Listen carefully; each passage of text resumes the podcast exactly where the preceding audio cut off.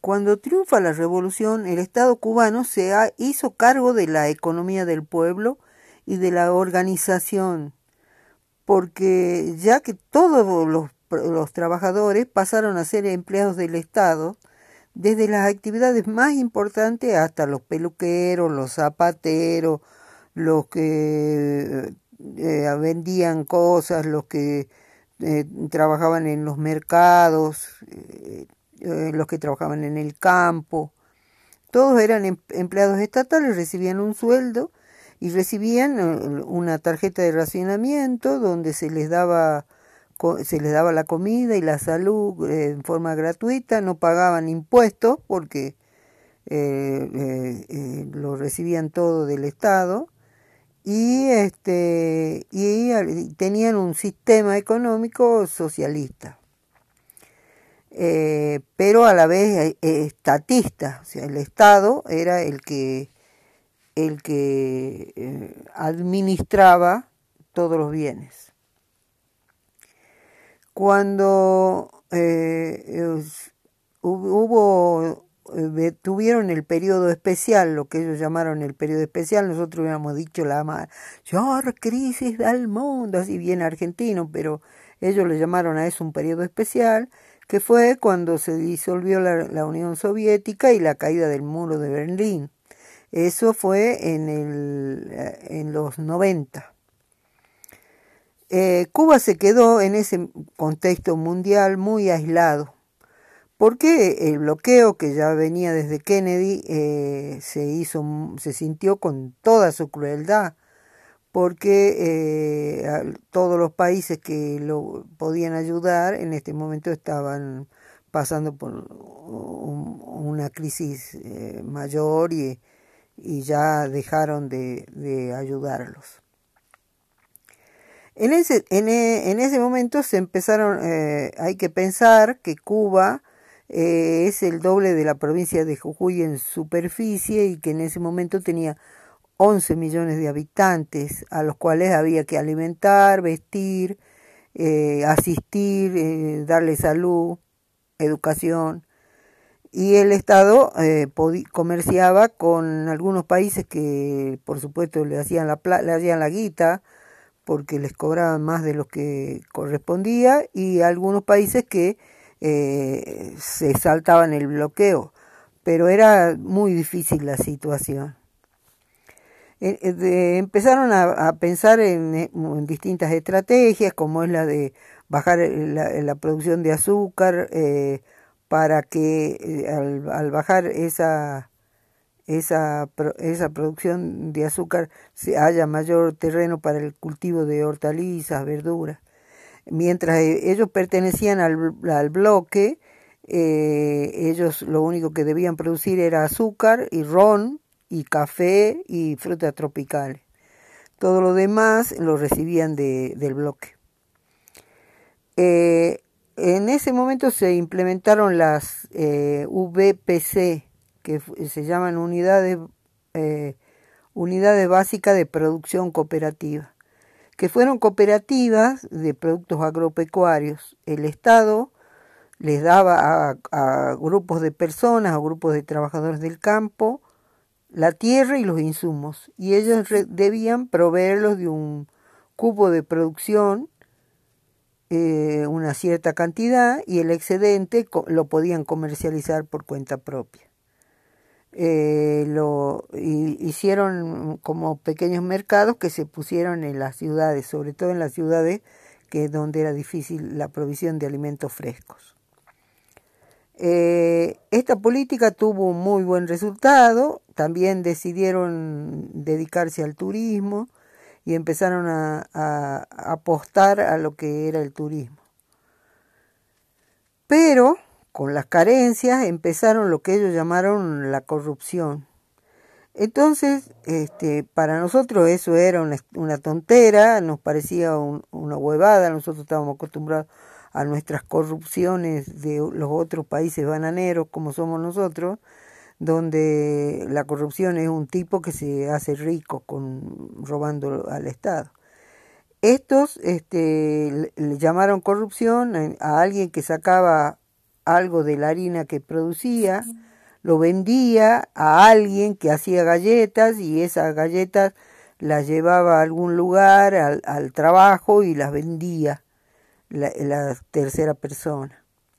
O aparecieron las paladar, que eran unas casas donde una señora que cocinaba ponía como tres o cuatro mesas o dos y era un restaurante clandestino. Pero estas mujeres usaban los alimentos subsidiados que recibía y o, o, lo, usaba esos alimentos o por ejemplo pagaba monedas en la bodega cuando era un poquito más entonces este había alguien que se quedaba sin comer el arroz o los frijoles alguien que se quedaba sin carne y eso este el estado debía responder por eso algo que, por supuesto, para nosotros eh, seguía siendo una boludez, ah, eh, ese, ese pequeño comercio y ese pequeño robo hormiga. Pero después, eh, con el tiempo, eso se fue agudizando. Y en el 2011, durante el gobierno de Raúl Castro, se autoriza por primera vez, desde el triunfo de la revolución, el comercio por cuenta propia autorizando las paladar, las peluquerías, los, los zapateros, eh, el comercio de, pequeña, de pequeños productos, de ropa, de, tejidos, eh, el pequeño comercio que existe en todas partes. Eh, de alguna manera el Estado iba a cobrar impuestos a, a, los que pusieran, pusieran estos pequeños comercios y, la, y se alivianaba las responsabilidades. Yo fui, estuve en Cuba a principios del 2012, o sea, del 2012. Entonces vi cómo se empezó con esta práctica. Recién acababa de empezar cuando yo llegué. Todos empezaron a vender cualquier cosa y todos empezaron a, hacer y a poner y entonces eh, se saltaban el tema de los impuestos, no le, no le prestaban mucha atención a que había que poner impuestos, no había un, mayorista que les venda eh, este, los insumos como mayorista, sino que los tenía que comprar en los mismos supermercados donde el cubano medio compraba sus alimentos o sus elementos.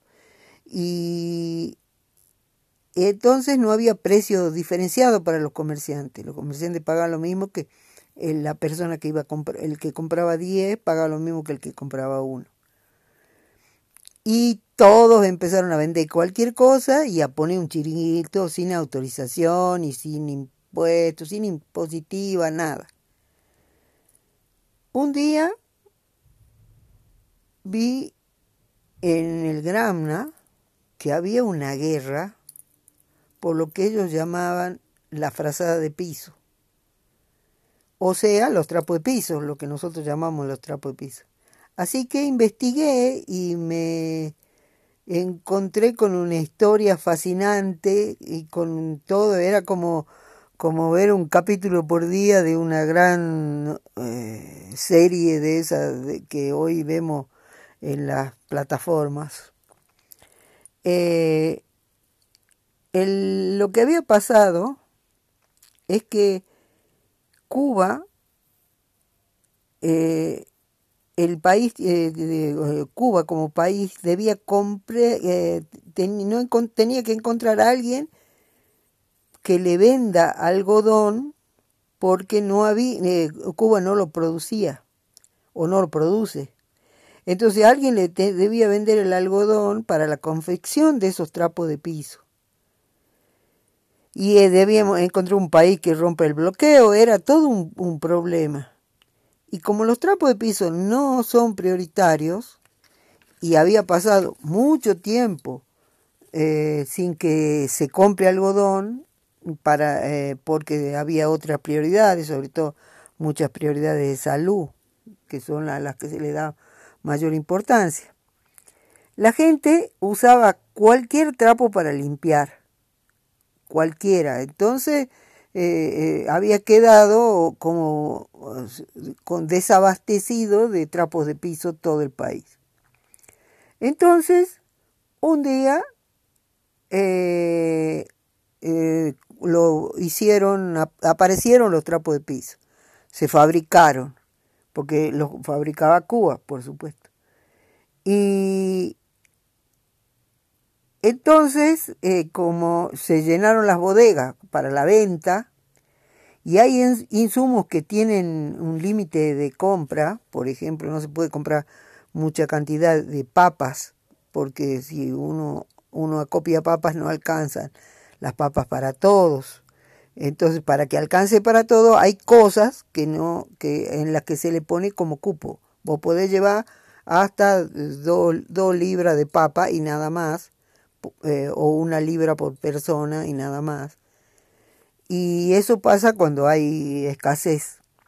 Entonces, en, los trapos de piso no tienen límite de compra, porque son trapos de piso, una cosa que no tiene mucha importancia.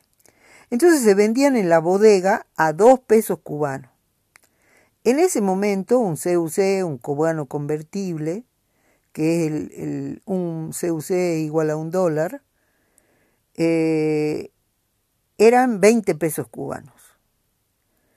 Y, un, y lo mismo, o sea, era un dólar y, o 20 pesos cubanos.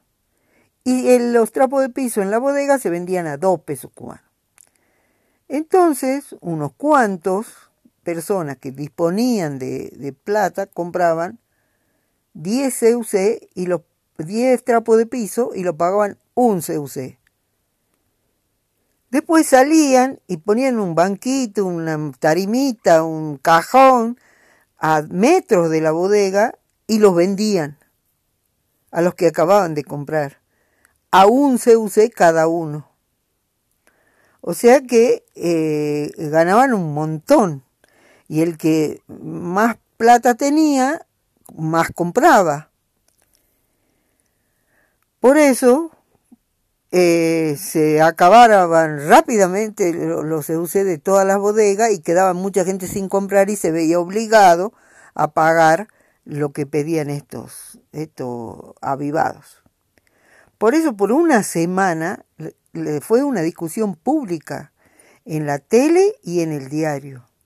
Los que se sentían estafados, los que defendían las leyes del mercado, los avivados, los otros, había de todo, había eh, toda una gran batalla política, una gran batalla de conceptos, una gran batalla de, desconocimiento de lo que eh, debe ser el mercado y que también era un, desconocimiento de todos, del Estado hasta cualquier ciudadano.